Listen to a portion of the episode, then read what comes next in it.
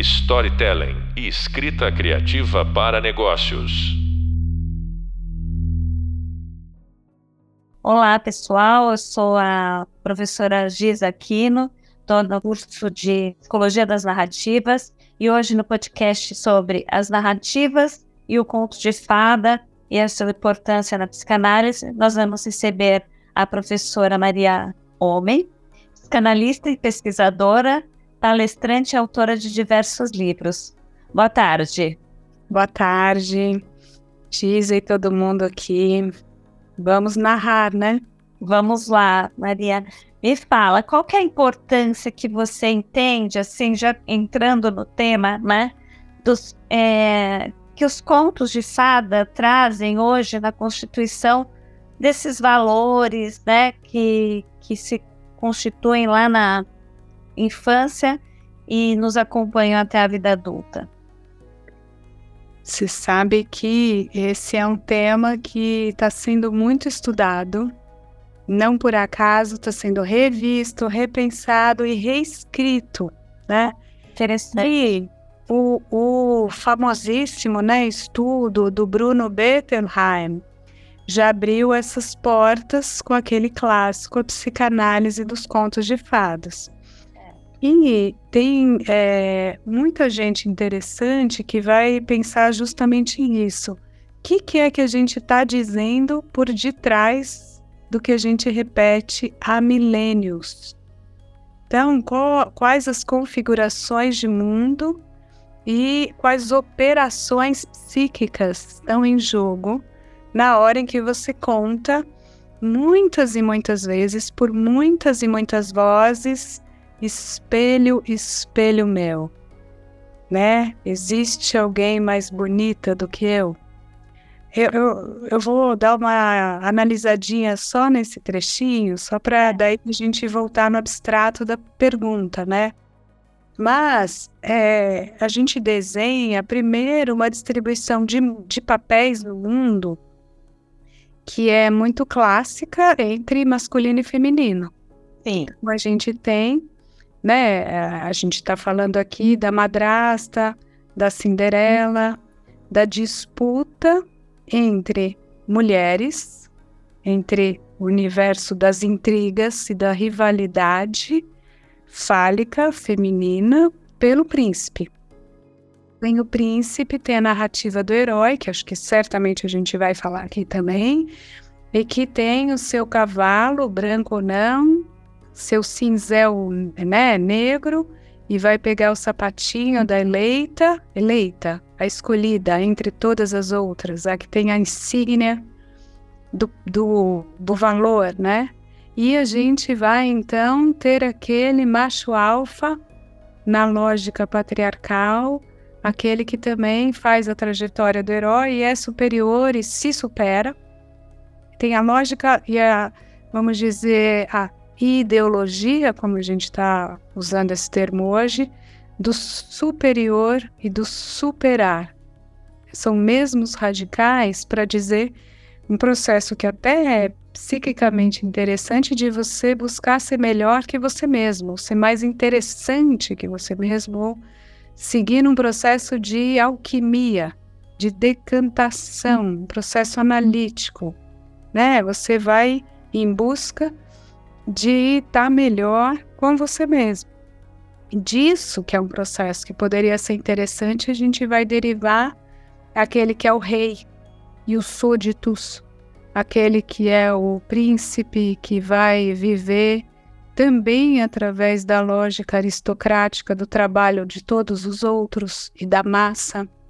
Então, hoje a gente está entendendo o que, que a gente estava narrando por milênios, a gente estava re, é, é, on and on essa lógica, essa estrutura piramidal, patriarcal, é, autoritária, aristocrática. Né? E mesmo com a modernidade que tenta questionar esses valores, a gente vai é, ainda assim se perguntar hoje, século XXI, o quanto a gente ainda não repete dessas brigas, intrigas, rivalidades, dominações, opressões, por isso que os contos de fadas estão sendo muito estudados, como afinal a gente está educando nossos filhos e filhas e filhas. Sim. As questões de gênero estão presentes hoje, né? E como elas são adaptadas nesses novos, nessas novas leituras? É, você sabe que também é interessante ver que a gente às vezes, às vezes, muitas vezes, isso é a vanguarda dos, do, da indústria cultural, né? Então a gente tem a própria Disney, Miramax, DC, Marvel fazendo as novas trajetórias das heroínas. Tem. A gente tem Capitã Marvel, a gente tem né? A, a Mulher Maravilha com tudo, a gente tem o filme Moana. Sim. A, a gente tem a, a, é mesmo uma releitura de Pequena Sereia. É, é questões das diversidades amplas. Né? É, então a gente vai colocar meninas asiáticas, negras, africanas, vai fazendo uma nova Wakanda geral, né? A gente vai fazendo construções de mundos que seriam mais é, de acordo com o que a gente supõe que seja o humano hoje. Então, também é interessante ver que a cultura é reconstrução. A cultura é fazer-se, é, é um trabalho. Adoro essa expressão, né? Work in progress.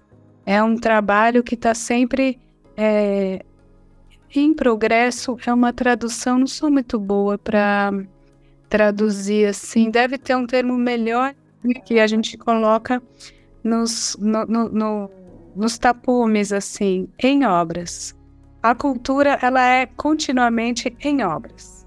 Então, haja trabalho, hein, para fazer. Quanto mais você entende, a, a, a própria estrutura, né, as, as estruturas complexas, subjetivas, sociais, psicossociais, econômicas, enfim.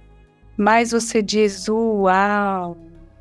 Não tá só ali, né, no, no espelho e na madrasta e na Branca de Neve para trazer a citação que você fez, espelhos, mas está na sociedade, como ela se configura, né? Isso, isso, e, e o ampliar das consciências, né?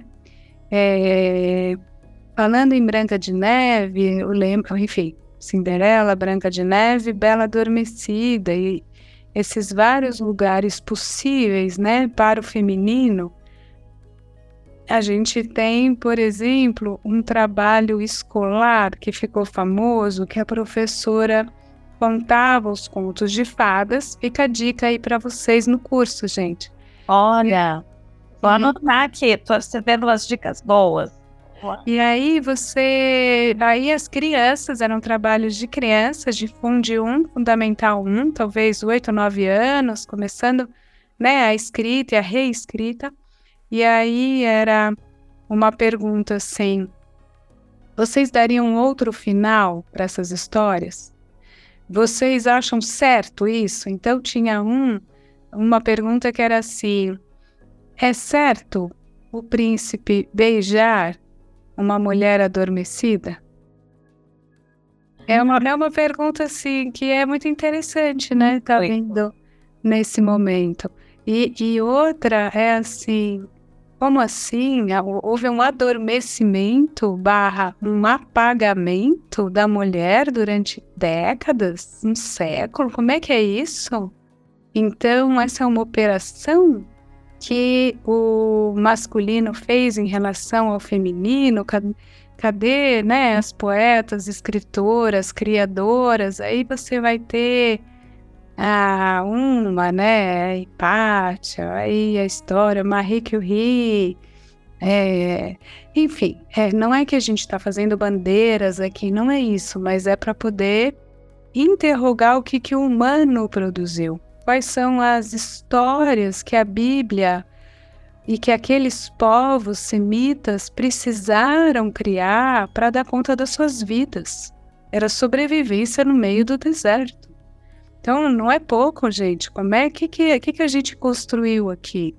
ou era labutar a terra, era fazer os rituais de acasalamento, de circulação de bens e mulheres, como diria, né, o Marcel Mauss e grande parte da antropologia e da sociologia. A gente teve que narrar para se constituir como grupo, criar laços e identidades e a partir daí segurar a bronca, né?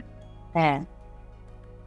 E, e pensando nessa construção de identidade, né, nesse mundo hoje é, transparente, do cyberespaço, né, e essas narrativas, qual, você vê qual é o espaço delas ou quais as diferenças que elas produzem hoje? Você sabe que eu estava conversando com uma galera teen e curiosamente, olha só, tem um começa a se ter consciência do corpo, né? Os anos teens, tem, né? 13, 14, 15 e tal, fica mais claro, lógico, a questão do corpo é imensa, não é nosso tema primário aqui, mas desde que a gente nasce, especularidade, estágio do espelho, narcisismo primário, mas na adolescência vem o retorno, né, de todas as configurações edípicas, suas confirmações, suas negações, é assim aquela sintonia fina do complexo edípico e a, a atuação das fantasias inconscientes fundamentais. E aí o corpo entra em cena é, claramente, plenamente a todo vapor, descarga hormonal e tal. E aí o que me chamou a atenção, um primeiro namoro, dois jovens de 13 anos. Então, assim, aquela atenção, aquele primeiro beijo na boca, é, o bailinho, que ainda, né, a festinha ainda, ainda tem esse significante tão antigo que talvez fosse até, né, o bailinho, o disco, a balada, a resenha da balada. E aí, a, eu imaginaria que seria a maior vanguarda poliamorista do planeta.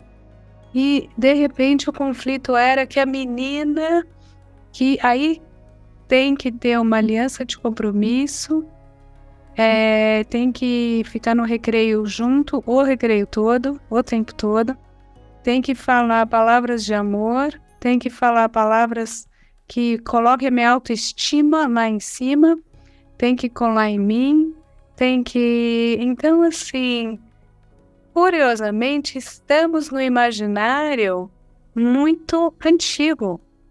O imaginário amoroso, ele é, ele é pré-moderno. Curiosamente, ele é assim dessa transição para o amor romântico lá inventado, né, medieval, provençal, toda aquela construção histórica você imaginaria que seria, nossa, vamos lá, aquele imaginário de que ah, as federais, né, festa, sexo, drogas, rock and roll, balada. E não, é assim, diga que me ama, né? Diga, gruda em mim, cola em mim. A demanda é pela simbiose. Uhum. É um pacto simbiótico. É impossível ser feliz sozinho, como diria o poeta. É, e, e assim, ao mesmo tempo é uma demanda de cola para sair dessa solidão, que também, por outro lado, assusta, porque é uma alta demanda, coloca o outro num lugar que ele não sabe muito bem uh, o que fazer diante disso, ele também angustia.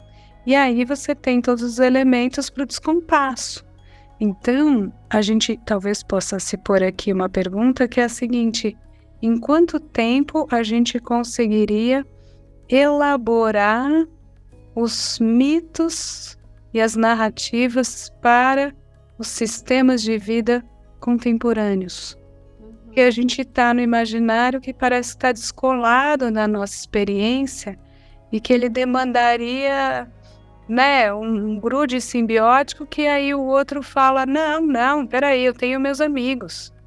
Eu tenho meus amigos, eu quero jogar bola que um homem assustado no seu casamento aos 40 anos vai falar a mesma coisa. Eu tenho meu futebol que é sagrado, eu tenho bar com os amigos, desculpa, eu tô com os amigos. E a mulher enlouquecida, mas ele só fica com os amigos, mas não fica comigo, mas...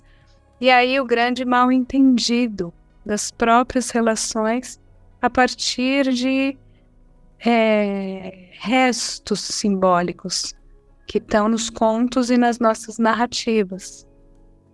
E os gêneros, então, vão se formando nessas narrativas também dos contos. Os uhum. contos de fada e da própria história do sujeito, né? Uhum, uhum. Sim. né, até é, na pré-história dele também, né? antes dele existir. É, eu sempre falo, para formar um sintoma, a gente precisa ao menos de três gerações.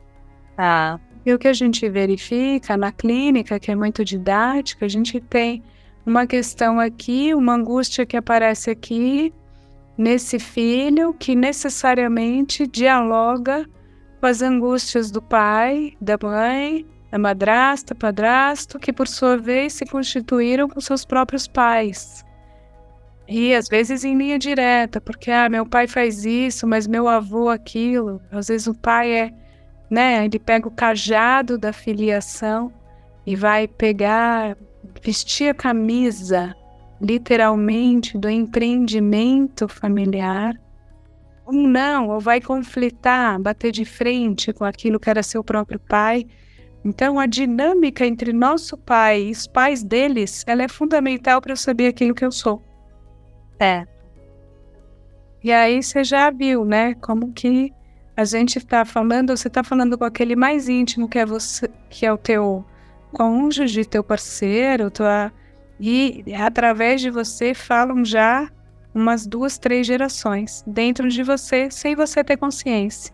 A partir de muitas identificações no longo processo de constituição subjetiva. E uma análise vai vai buscar dar uma descolada, uma desvendada e aquilo que você está carregando e sem nem saber o que está pesado, o que tem sofrimento, que tem sintoma, né? É sinal, aquilo vem, aparece e algo se coloca. É, e aí a gente pensa no seguinte, né? Como que a narrativa do sujeito também é, na análise torna-se diferente de, de outras narrativas, né? É, eu acho que eu, eu até vou pegar esse gancho. Ela, ela se torna diferente em dois sentidos: dela mesma e de outras narrativas. Tá. Então, é, isso é interessante. Todo esse debate de sociedade-indivíduo, indivíduo-sociedade, eu e outro, nós e eles, né? A alteridade e a subjetividade. Isso, o, o primeiro ponto para a gente ver que é uma dialética muito complexa é justamente o fato de que cada um vai elaborar, vai introjetar, vai comer o conto de fada do seu jeito. É. Vai comer o seu pai diferente da forma que seus irmãos fizeram. E a sua mãe e claro, tem o momento histórico da sua própria mãe quando te gestou e te pariu. Que cada mãe ela é uma mãe mesmo, por conta disso. Mas além disso, a gente tem a, o próprio ponto de vista, né? Um POV. Então, um curso de narrativa, de storytelling, ele, ele, a primeira coisa que você vai saber é o que está sendo narrado, por quem, quais os layers, né? Quais as camadas e as enunciações complexas que estão nas vozes narrativas, o foco, né? Como a gente diz mais modernamente, em vez de narrador, a gente vai falar de foco narrativo, como se fosse a câmera de cinema, e ela anda. Quanto mais contemporâneo o texto, mais móvel pode ser essa câmera. Às vezes, você tem metade do livro inteiro né? Uma história narrada pela personagem masculina, depois é a feminina, depois, né? O torto arado. Sim. Clássico já brasileiro do Itamar, maravilhoso, vem com uma irmã que estava vivendo uma cena, depois você tem a outra. Isso eu posso contar, né, gente? Porque isso é o começo do livro. Me desculpa, Sim. não é spoiler, não. E agora o mesmo maravilhoso Itamar está fazendo, está lançando um outro livro que é Salvar o Fogo. E ele vai dizer: o, o personagem do meu livro, a protagonista do meu livro é a Terra. Essa é a personagem principal, é a Terra. Então, a gente também se pergunta: bom, como é que a gente narra quem é o protagonista? Numa análise, é o sujeito do inconsciente. Certo. Então, é uma narrativa que ela é única porque só eu vivi aquilo, só que nem eu sabia exatamente o que eu tinha vivido, elaborado, introjetado, onde eu me grudei. Onde eu colei, identifiquei, superei, não superei, traumatizei. Você às vezes demora anos para se dar conta de que você teve uma vivência que foi mais forte do que você supunha, ou que você é, de alguma forma aceit pudesse aceitar, porque você até negava. Você fala, em algum momento da análise, você fala, nossa, então peraí, então, nossa, foi, foi pesado. E você, às vezes, tem uma sessão catártica. Você pode chorar muito. E a catarse, né, do grego, catarsis, descarga, ela pode acontecer no cinema, no teatro, lendo um livro, num, num, numa discussão qualquer. Às vezes você está numa discussão qualquer no trânsito, ou uma pessoa íntima, e chega um momento em que você, nossa, veio uma explosão de amor, você quer aquela pessoa de qualquer jeito, você entrou no apaixonamento compulsivo, desvairado, ou está com ódio, você sai daquele carro, você quer matar um, se você tivesse uma arma, crau, e às vezes o coitado tem. Estraga é. a vida dele ali mesmo e a, e a do outro. Então, o sujeito, sempre do ponto de vista da psicanálise, o sujeito é o sujeito do inconsciente. Que ele é único, singular, visceralmente ele próprio. Então é única.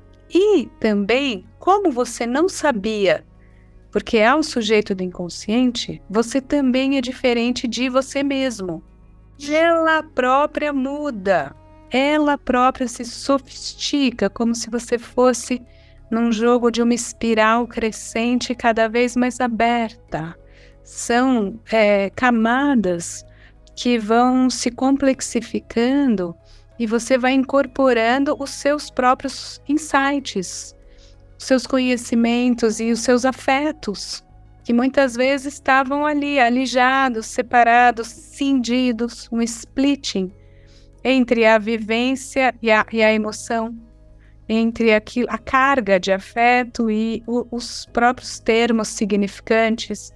E isso que é interessante, né? Como que poder entrar em contato com isso também é transformador desse, dessa subjetividade que vai sendo então outra o, o, eu de hoje, não, não só porque o mundo muda e a vida muda e a gente muda, é que a gente muda pela vida, pela história, pelo país, pelo conhecimento e pelo é, reconhecimento ou conhecimento do que antes era o desconhecido, o invisível para o próprio sujeito. Nisso eu estou falando na melhor das hipóteses, que a gente também pode pegar alguém alienadão, né? E eu acho que temos dois problemas. Um, que ter a consciência não é fácil. E às vezes ela é mais angústia. Isso nem sou eu que estou falando, isso daí é lá atrás, né? Aristóteles e os gregos, inventores, pais da filosofia. O filósofo, o afeto fundamental do filósofo é a melancolia. Sim. Então, o, o, a, aquela associação entre você conhecer e se entristecer e angustiar, isso, né, Kierkegaard, próprio Freud, Nietzsche, e ao mesmo tempo a alegria, a bênção da alienação. Ai, eu era, eu era feliz e não sabia, agora, nossa, agora complicou a vida, ah, ou a nossa romantização da infância. A infância é super difícil. Ser criança, pelo amor de Deus, eu não queria aquilo de novo. E, olha que eu tive uma infância felicíssima. Mas assim, gente, é célula multiplicando, é neurônio, é sinapse, tudo complicado. Você vai dar uma trabalheira do inferno, mas a gente romantiza e a gente diz: ah, não, é que era muito bom, agora que é difícil, né? É. digamos que a condição humana não é fácil, não, né? Em, em algum Em algum momento fica fácil, será? Tô esperando. tô, tô apostos para isso. Vamos ver. Tava achando que tava, tava assim, tranquilíssima, muito bem, muito obrigado. O mundo vem e atropela, né? Atropela. Aí a gente vai lidando com as questões é, pessoais, como você falou, né? Do sujeito e da cultura, das condições do país, da sociedade e tal. E, em geral, será que as pessoas estão menos dispostas a ouvirem umas às outras? Olha, se a gente for observar o sintoma, que é uma berraria louca, a gente só pode deduzir que ninguém está escutando ninguém. Sabe o bebê, quando ele. É. É, ou a criança que ela acha que não está sendo escutada, ela abre o berreiro, ou ela vai brigar. É porque em algum lugar dela ela fez essa equação. Eu preciso berrar porque não estão me ouvindo. Ela pode ter até razão. Ela, ela vai falar mais alto, né? Pra ela, ela, cada, quanto mais você precisa elevar a voz, né? Até para chamar o garçom. É. Você vai berrando. Você vai berrando porque ele não está ouvindo. Então, a gente está berrando muito, a gente está cancelando, a gente está pondo capital, maiúscula. Olha o nome, maiúsculo. A gente está aumentando, se magnificando. Eu desconfiaria, numa interpretação muito selvagem, que a gente está se sentindo minúsculo. Tá. A gente está em crise com a gente mesmo. Que está com sofrimento essa transformação, que não está fácil, não. Quer dizer que ao mesmo tempo lá atrás esses contos é, traziam uma solidificação de uma proposta social, não era nem uma proposta, né? era uma condição que se repetiria. Hoje a gente não tem esse, digamos assim, essa certeza desse farol. É, eu acho que isso é uma boa maneira de falar sobre farol, é, porque o que, que é também o contemporâneo, o que, que é né, o moderno e o contemporâneo. É cada vez menos um farol único, fixo, estável e verdadeiro, né? É, significa que a gente está num tempo que é da instabilidade, do caos. Um, essas palavras, né? Prigogine, complexidade, não é mais aquele mundo que a Terra era o centro do universo, em torno do qual então todos girávamos e haver, haveria um centro especular do universo que estaria nas transcendências, nas alturas divinas, que nortearia a nossa vida, a nossa história e haveria um destino. Uhum. A gente era mais submetido, mas era bem mais tranquilo. Sim, tinha menos angústia, né? Nessa perspectiva. É, um outro tipo de angústia, talvez, porque é, deixa a vida me levar, o pai me leve, né? Sim. Super pai todo-poderoso. E a gente agora tá entendendo que, opa, peraí, como é que é mesmo? Até o desenho desse universo. Eu adoro ver essas coisas de cosmologia, astronomia, mas eu vou te confessar. Eu adoro, mas eu me angustio também. Como Pascal, sabe Pascal, é. aquela frase famosa, né? O silêncio eterno dos espaços me, me apavora. Tem. Então, é, é, essa fala do Pascal, é, ela é, uma, é a fala moderna por excelência. Que a gente tira, a gente tira até do centro do universo. A gente se dá conta que somos uma poeirinha cósmica e esse silêncio e esse, esse vácuo é gigantesco. O meu tamanho ele é diminuto, ele é transitório, isso é difícil. Então, de alguma maneira, as narrativas elas nos ajudam ou nos ajudavam mais, e agora cabe a nós criarmos novas narrativas que entrem em compasso com essa outra episteme, com essa outra forma de pensar o mundo, uma cosmovisão. É, tanto que vou deixar uma outra dica aqui para vocês que estão discutindo Oba. Narrativas e, e, especificamente contos de fadas. Tem um escritor americano que chama Michael Cunningham. E ele fez uma releitura de uns 10 contos de fadas que chama Um Cisne Selvagem e outros contos, alguma coisa assim. É, acho que foi traduzido assim, olha, Um Cisne Selvagem e outras histórias. Tá. Em que ele vai, é, é muito interessante como ele vai, ele, ele busca fazer isso, uma atualização dessas narrativas, já uma atualização interpretativa. Então ele faz quase uma outra psicanálise ou uma psicossocioanálise dos contos de fadas. É dos contos, não é nem de fada, é, a gente pode usar essa palavra fada, mas de contos míticos da história humana.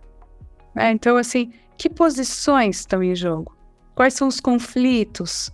é uma de é Rei Leão, né? Hamlet, é Rei Leão, é vingar o pai, é alguém tirou o território do meu pai, mas sou eu o herdeiro, eu vou lá.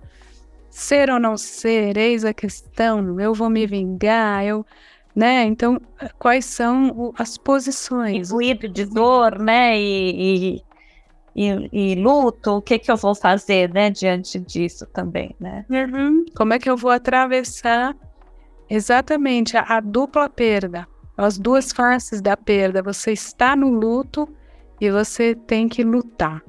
É. Imbuído de dor e de desejo ou não de vingança. Né? E, e modernamente a aplicação da lei. Né? O Estado Sim. moderno de direito ele diz: oh, parou, parou, ninguém se vinga aqui não. Pode deixar que eu julgo e eu puno quem vai sentenciar sou eu, né? A gente entendeu que a, a, a lógica da vingança ela era insustentável, para usar uma palavra, é uma palavra que a gente está é interessante para a gente pensar nossa forma de, de, de viver a longo prazo, o que se sustenta. A vingança não se sustenta. Então, os contos, eles, é, eles vão buscar também fazer essa transformação, alguns deles, né? Como é que e o herói classicamente moderno, que é Hamlet, ele é aquele que vai titubear diante do imperativo da lógica da vingança. Ele vai ter a pergunta: devo ou não vingar o pai? É é o espectro, não é o espectro do pai, eu acredito, estou sendo enganado, vem muito junto com a questão cartesiana, né? Tenho dúvida, a dúvida cartesiana, o cogito, ele vai ser uma resolução para a grande questão, né? Quem sou eu? Que é uma questão que ainda está aqui. A gente, quando fala de psicanálise e fala, e eu mesma falo de inconsciente, não deixa de ser uma, uma pergunta, uma dúvida peraí, quero ou não quero, vou ou não vou, posso ou não posso? É, a gente é um sujeito daquilo que é quando a gente também se dá conta que a gente não sabe, né? Uhum, uhum. Ter certeza. Uhum. Quando, vamos dizer assim, o lobo passa a ser interessante, não só assustador. para além da certeza ou incerteza, acho que vale a pena trazer aqui o conceito de desejo, porque não é só sei e não sei, conheço ou não conheço, é desejo e não desejo, ou né, quero aquilo que eu desejo, banco, sustento aquilo que eu desejo, melhor ainda é, é eu vou bancar, é como Antígona, né? eu vou pagar o preço, eu vou continuar no meu conforto ou conforto do lar. Muitas vezes fica no conforto desconfortável do sofá do lar. Aí você fica lá, pá, e ó, bobeou, passou 10 anos, hein? Tô avisando, fica a dica. É verdade, quer dizer, quando que você vai assumir o seu desejo na sua própria narrativa, né? Uhum. Quem você quer ser na história? Quer ser uhum. o espelho, quer ser a madrasta, quer ser a Branca de Neve. Qual príncipe você quer ser? Qual príncipe? Qual rei? Qual princesa? Qual vassalo? Né? Qual instrumento na mão do outro? Sim. Isso aí para mim, vai. é mais fácil, né? Uhum. E nesses contos, só para a gente finalizar, é que assim, o papo tá ótimo, a gente ficaria aqui um tempão. Mas é, como que você vê essa jornada do herói hoje e um conto que seja mais presente, mais atual?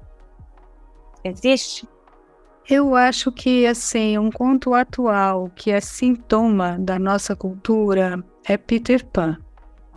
Boa. A gente, a gente, eu até fiz um texto para a revista da Facom, da Faculdade de Comunicação da FAP, há muitos anos, que eu estava trabalhando bastante os arquétipos e os lugares míticos e as narrativas. Exatamente esse esse assunto aqui que a gente está trabalhando. E aí, é, o Peter Pan, ele é uma história a partir de um desse lugar simbólico que se repete, que é o Pueri Eternos, a criança eterna. Eu acho que o nome do, do texto era Criança Eterna mesmo. Como que a nossa cultura ela está há algumas décadas nesse processo de infantilização. E ela está cada vez mais louca nesse sentido, ela está nos protegendo com a melhor das intenções. Ah, não, não posso falar para o meu filho da verdade do Holocausto. Deixa eu contar uma outra história porque ele vai ficar muito sensível, sensibilizado. Ah, eu me sinto ofendido. Você está falando isso, eu me sinto ofendido. Ah, isso me angustia, eu não quero ter essa aula ah, você falou sobre a sua angústia diante do universo de Pascal. Não quero saber de cosmologia, de astronomia, de filosofia moderna, de Pascal, de nada. Eu não quero saber, porque eu não tenho condição. Eu fico mal. É, eu estou caricaturando um pouco, claro. mas eu faria, para fechar então, né, um convite para a gente vir com tudo, né? Vem com a potência, vem com a angústia, e é bom ser grande. É bom ser grande, não precisamos ficar, né? Você vê Michael Jackson, que angústia, Neverland. É, eu acho maravilhoso como sintoma da cultura, um ícone pop que era o rei da música, né? Pelé, rei do futebol, Roberto Carlos, rei, Michael Jackson, indubitável. Milhões, tinha lá o seu castelo e ele chamou de Neverland, que é a terra do Peter Pan. É. Então, assim, gente, Peraí, não sofreu viver é difícil. É, na infância, coitado, também, porque queria, né? É, é, aí o gozo, aí a pulsão de morte, aí é um prato cheio. Mas assim, eu acho que a gente pode ter mais confiança na gente mesmo. Paradoxalmente, eu, eu acabo até, olha, quem diria eu ia cair, não cair. Chegar eu mesma à conclusão que eu estou fazendo um discurso de autoestima e de alta autoestima. Mas é isso, gente, vamos. É, programação é, subjetiva, a gente pode mais que isso. É, eu sei que viver é perigoso, né? Mas não é tanto, não. Vamos lá, que é isso, é mais gostoso, né? Vamos, vai fundo, vai até o. Vamos, né? Eu acho que é aquilo que você falou no começo, né? Das... Que finais a gente quer dar para as histórias. Uhum. Escrever a nossa própria história de vida e a nossa história como país, né? Como Brasil e como mundo e como planeta. E é, é agora, né? Como humanidade, né? Não é daqui umas gerações, porque é agora. Sim, é verdade. Nossa, achei fantástica a nossa conversa, adorei. Super uhum. obrigada por ter participado conosco aqui do nosso podcast. Tenho certeza que o pessoal também vai gostar muito. Ah, tomara. Um beijo para o pessoal, para vocês. Obrigada pelo convite e até a próxima. Muito obrigada, Maria. Beijo. Tchau, tchau. Storytelling e escrita criativa para negócios.